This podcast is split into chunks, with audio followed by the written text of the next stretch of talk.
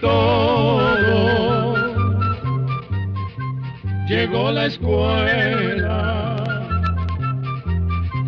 llegó la escuela, llegó por radio.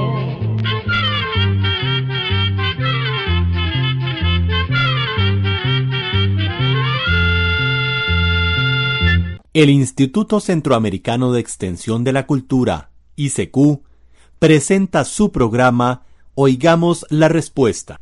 Hola, ¿cómo están? Esperemos que muy bien.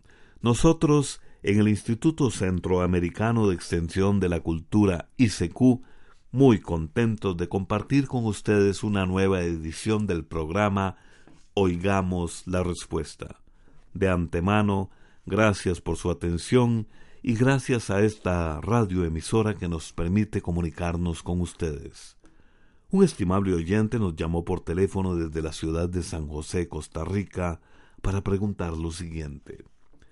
¿A qué le llaman carillón y qué lo hace tan fascinante? Oigamos la respuesta. El carrillón es un instrumento musical que se conoce también como órgano de campanas que empezó a usarse hace unos 500 años en Europa. Este instrumento está formado por un grupo grande de campanas que producen un sonido armónico muy bonito. Estas campanas generalmente están colocadas sobre torres de iglesias o edificios importantes. El carillón se toca por medio de un teclado, dándole golpes a unas palancas y moviendo unos pedales.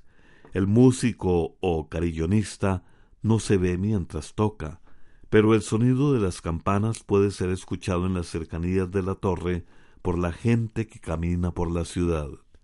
Generalmente esa gente mira hacia arriba sorprendida, buscando el lugar de donde viene ese maravilloso sonido producido por decenas de campanas. Realmente es admirable la destreza con que los músicos hacen sonar estos instrumentos que a veces están formados hasta por 68 campanas. Como resulta tan difícil explicar con palabras cómo suena este instrumento, pues nos ha parecido que lo mejor que podemos hacer es poner una grabación para que ustedes puedan escuchar cómo suena un carillón. También estamos enviando una imagen de un carrillón que se encuentra en Barcelona, España, y que tiene 49 campanas.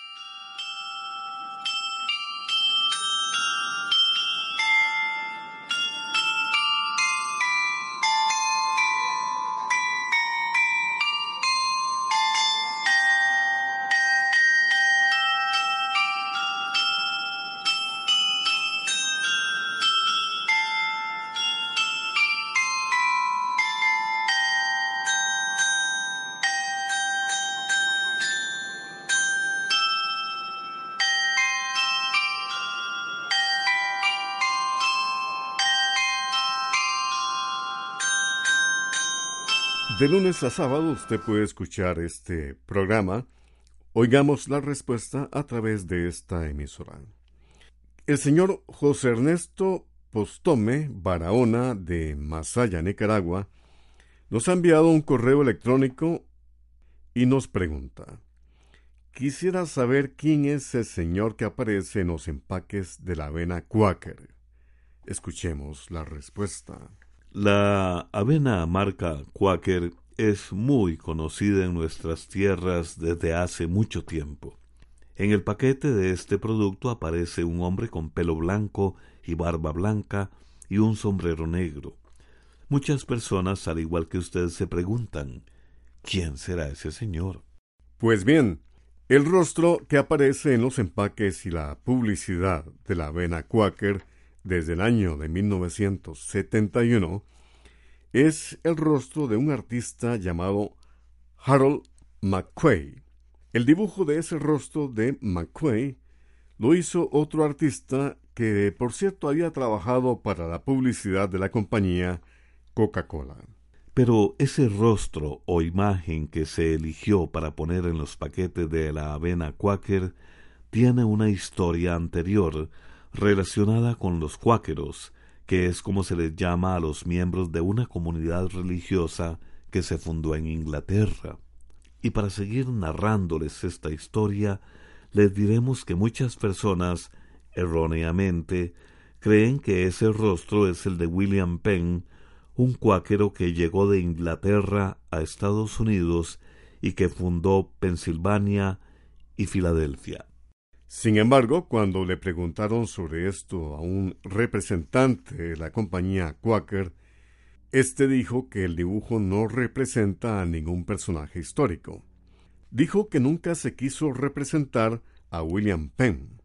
Simplemente se representó a un cuaquero. Aparentemente lo que sucedió fue que a los dos socios que fundaron la compañía hace 140 años se les ocurrió ponerle a la compañía por nombre Quaker, que en español quiere decir cuáquero, y decidieron poner en el paquete la imagen de un cuáquero.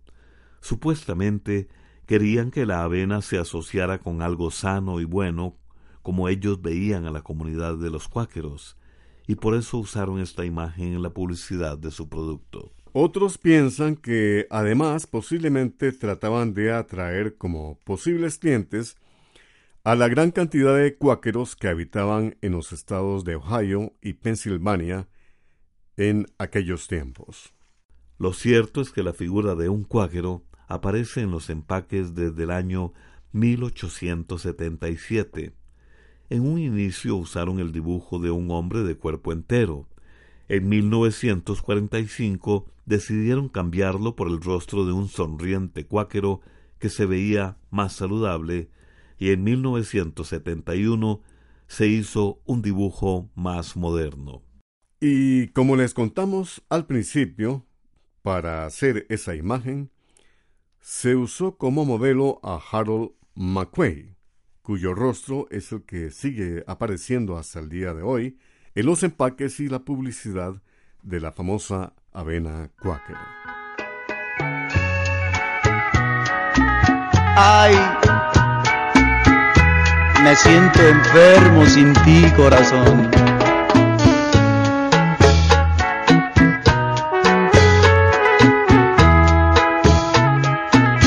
Me siento enfermo sin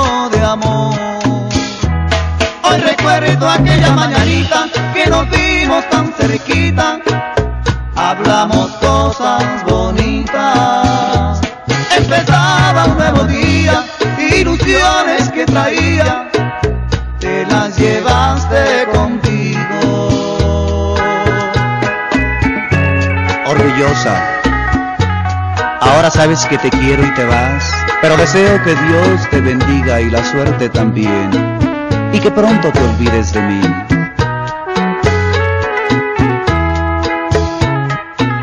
Hoy recuerdo aquella mañanita que nos vimos tan cerquita, hablamos cosas bonitas. Empezaba un nuevo día, ilusiones que traía, te las llevaste contigo. siento enfermo de amor.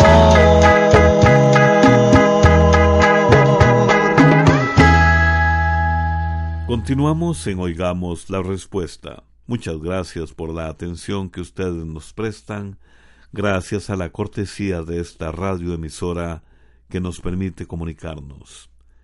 ¿A qué se le llama el fenómeno de McCandless? Esta pregunta la hace un oyente desde San José, Costa Rica, a través de una llamada telefónica. Escuchemos la respuesta.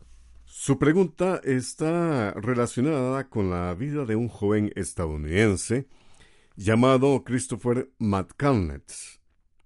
A los 24 años, este joven se había graduado con honores de una prestigiosa universidad. Siempre había vivido sin preocupaciones económicas porque su familia tenía mucho dinero. Pero Christopher no era feliz. Aparentemente su familia no era muy unida y casi nunca veía a sus padres porque trabajaban demasiado. Así que en la cena, mientras celebraban su graduación, les dijo que necesitaba irse en busca de aventura porque quería vivir una vida interesante. No quería quedarse atado a las comodidades y a todo aquello que supuestamente le podía dar seguridad y felicidad. Así que abandonó su casa, donó sus ahorros a una fundación y con tan solo una mochila al hombro emprendió su aventura. Se fue a recorrer los Estados Unidos. Quería vivir como un nómada y sin tener un lugar fijo donde radicarse. Para poder comer realizaba trabajos temporales. Así ganaba lo suficiente para subsistir y dormía simplemente donde lo sorprendía la noche. De esta manera se propuso seguir viajando hacia el norte para internarse en las montañas de Alaska un lugar remoto que siempre había soñado conocer. Como todo joven idealista y sin experiencia, no midió los peligros de lo que intentaba hacer y pensaba que podía sobrevivir de lo que obtendría de la naturaleza. Finalmente el joven llegó hasta una zona boscosa de Alaska. Allí permaneció en soledad durante más de cien días escribiendo en un diario sus experiencias y lo que hacía para sobrevivir. Lamentablemente, el joven murió de desnutrición en aquel lugar solitario. Aparentemente no pudo regresar porque no tenía un mapa, y como las condiciones del clima habían cambiado, le resultó imposible atravesar las aguas heladas del río por donde había pasado.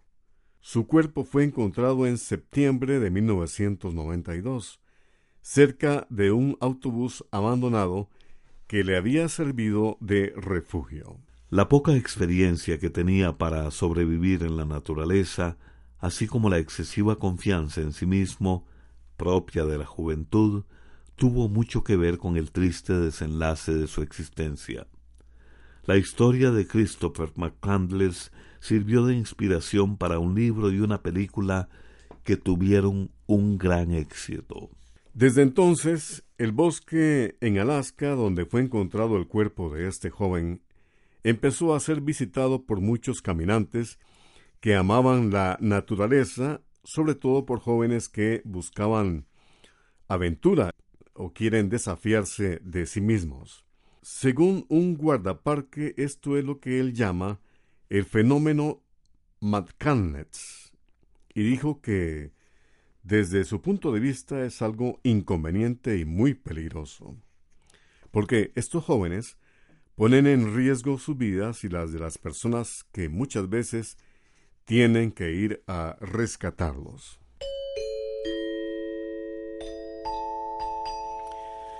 Estamos transmitiendo el programa Oigamos la Respuesta agradeciéndoles por supuesto su amable sintonía. ¿Por qué un hombre mata a su mujer y luego la decapita? Me pregunto por qué tanto odio y tanta hazaña contra las mujeres. ¿En qué está fallando la sociedad? Es la consulta de un estimable oyente que nos ha escrito desde Managua, Nicaragua. Escuchemos la respuesta. Esos crímenes tan espantosos realmente nos llegan al alma. Lamentablemente, la violencia contra las mujeres es un problema muy serio que tiene sus raíces en épocas antiguas, cuando se creía que las mujeres eran propiedad del varón. Las mujeres no tenían ningún derecho y debían someterse en todo a lo que el hombre mandara, ya fuera su padre, su marido, hermano o incluso su hijo. Hay algunas sociedades en el mundo donde todavía las cosas son así. A veces por motivos religiosos, como sucede en algunos países árabes, o por tradiciones antiguas. Con el paso del tiempo, en la mayoría de los países, esta situación de las mujeres ha ido cambiando. Ahora las mujeres estudian, trabajan, pueden tener propiedades y también hacer sus vidas sin tener que pedir permiso a nadie. Lamentablemente el machismo, que consiste en creer que las mujeres son personas inferiores al hombre y con menos derechos, permanece en muchos grupos humanos. Esta es la razón principal del abuso. Y no sólo de la violencia física, sino también la violencia de palabra y psicológica, que va dañando poco a poco a la otra persona. También se ha dado el caso de abuso sexual y a veces hasta dentro de la misma familia. Y la violencia patrimonial que consiste en privar a la mujer de los bienes a los que tiene derecho, por ejemplo, en las herencias. Por lo general estas conductas son aprendidas y se van transmitiendo de generación en generación y así, por decirlo de alguna manera, van enfermando primero a la familia, después a la comunidad y finalmente a la sociedad. Afortunadamente, hoy en día, hay cada día más conciencia de que estas son conductas contra las que hay que luchar. Y en la mayoría de países Existen distintos organismos e instituciones que hacen campañas para llamar la atención sobre estos condenables abusos. Por dicha, ahora los gobiernos tienen más conciencia de este problema y han puesto leyes con castigos especiales para quienes cometen actos de violencia contra las mujeres. Y desde luego se castiga el femicidio o feminicidio, que es el asesinato de mujeres que es lo que llega muchas veces a suceder como consecuencia de esta forma de violencia. Sin embargo, aunque se cuente con leyes y castigos más severos hacia la violencia de las mujeres, el machismo y el irrespeto hacia la mujer se sigue dando.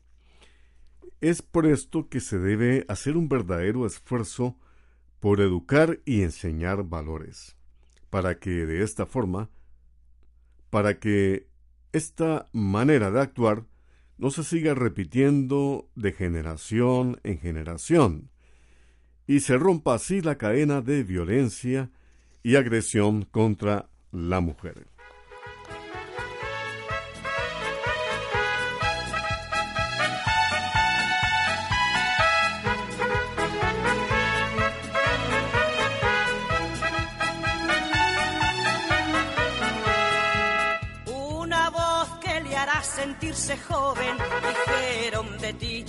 Canción de juventud. Luego vino Rocío de la Mancha y muchas más películas, en todas brilló tu luz. Después un tiempo de silencio y de pronto las rancheras tanto nos llegaron al corazón y otra vez y aún con más luz brilló tu estrella ranchera te quiero decir que tú eres Rocío, algo grande para mí. Con una ranchera te quiero decir, Rocío, Rocío, tú me gustas mucho, sí. Con una ranchera te quiero decir que tú eres Rocío, algo grande para mí. Con una ranchera te quiero decir, Rocío, Rocío, tú me gustas mucho, sí.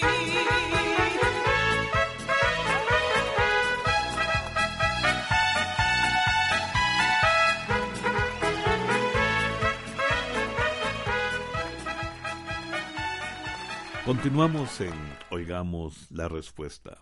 Muchas gracias por su atención y gracias también a esta radioemisora porque nos permite comunicarnos con usted. Por favor, háblenme del fenómeno llamado timidez de los árboles. ¿Por qué se da esta curiosidad natural?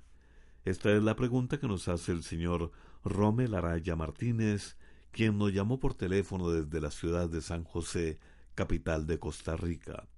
Oigamos la respuesta.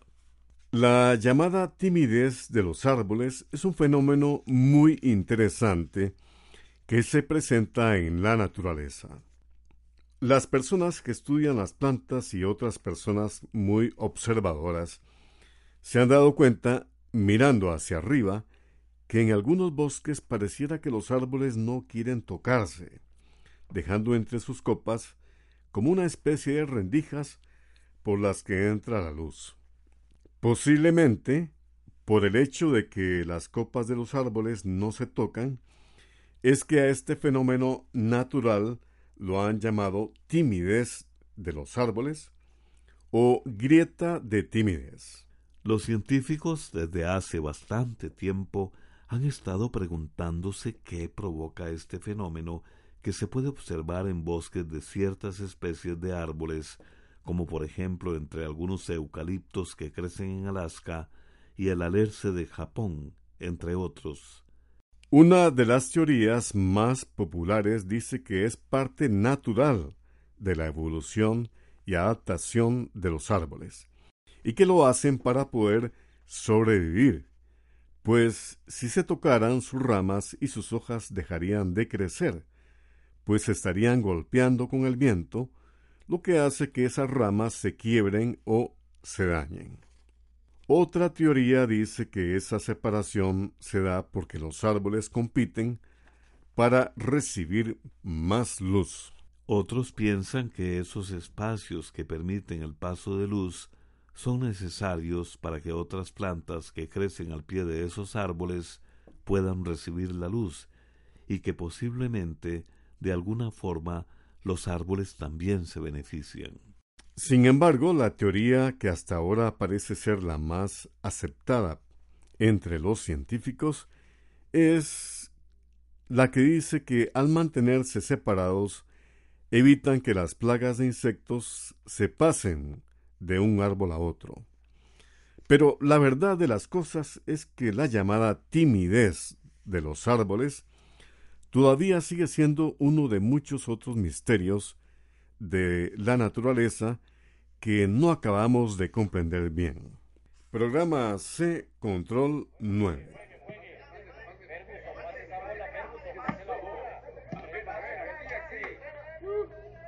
Bueno, muchachos, muy buen entrenamiento. Recuerden estirar, por favor. Sí, sí. Disculpen, buscamos a Kenneth Ferguson. Ah, ¿Soy yo? ¿En qué le puedo ayudar, oficial? Queda detenido ante el incumplimiento de pagos de pensión alimenticia. Pero, pero, eh, eh, esto es un error. Yo, yo, yo no, no- yo no entiendo.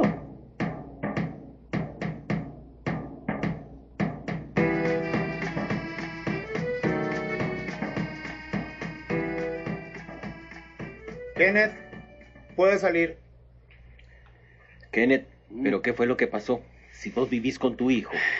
Tranquilo, Alan. eh, Vámonos. Es que me parece un abuso. Discúlpeme, pero el señor aquí presente es arrestado luego de que la prueba de ADN diera positiva. Entonces, a ver, no me digas que tenés otro hijo. Es complicado.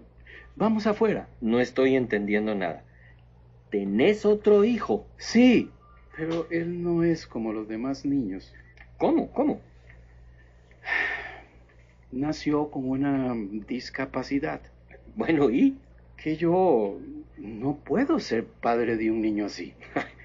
¿Y por eso lo abandonaste? No lo abandoné. Le he enviado dinero a la madre los últimos cinco años con la condición de que no me busque, pero ahora dice que quiere que me involucre. Ah, pues claro, si un niño tiene derecho a crecer con su papá. Yo lo intenté, pero cuando le hablaba no me veía, no, no me entendía. Está bien, suave. ¿Qué tipo de discapacidad tiene? No estoy seguro. Pues averigualo y te vas a dar cuenta que él es un niño diferente como todos los demás. Vos no tenés ese problema. Tu hija es una niña Ser normal. padre no es fácil, sin importar que el niño o la niña tiene alguna discapacidad. Alan, gracias por apoyarme, pero el resto no te incumbe. Sabes, a mí me hubiera asustado mucho no saber cómo apoyar a mi hija, pero nunca la hubiera dejado de amar.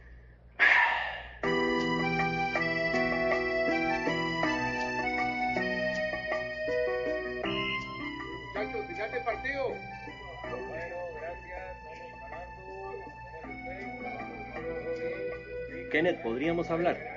Puede ser mañana. Me urge irme. Hoy me toca pasar el día con Carlitos. Y quisiera llevarlo al parque. claro, claro. Sabes una cosa, Kenneth, me alegra mucho por vos y por tu hijo. La verdad, Alan, no sabía de lo que me estaba perdiendo. Ha sido complicado, pero he aprendido mucho con él y ¿sabes qué? Me siento muy, muy orgulloso de él, de verdad. pues qué dicha, me alegro por vos. Alan, gracias.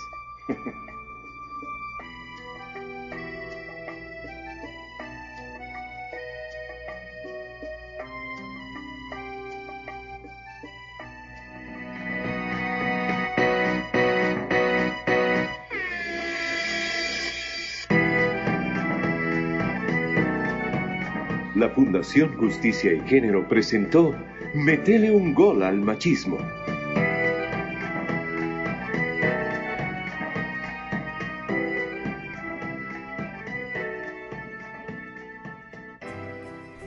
Así llegamos a un programa más de Oigamos la Respuesta. Pero le esperamos mañana, si Dios quiere, aquí por esta su emisora y a la misma hora. Mándenos sus preguntas al apartado 2948-1000 San José, Costa Rica. También nos puede llamar a los teléfonos 22 25 52 38 o 22 25 53 38 o mándenos un fax al 22 25 22 27. También le damos el correo electrónico isq.org.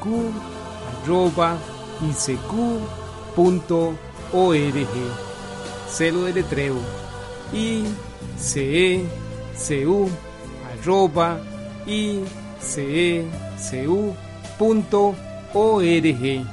Para nosotros sus preguntas son muy importantes y estamos para servirle. También puede dirigir su pregunta a esta emisora que ellos amablemente nos la harán llegar. Muy importante, dele su nombre completo, dirección bien exacta ah, y el lugar donde escuche el programa. Recuerde que comprender lo comprensible es un derecho humano. Que Dios le bendiga.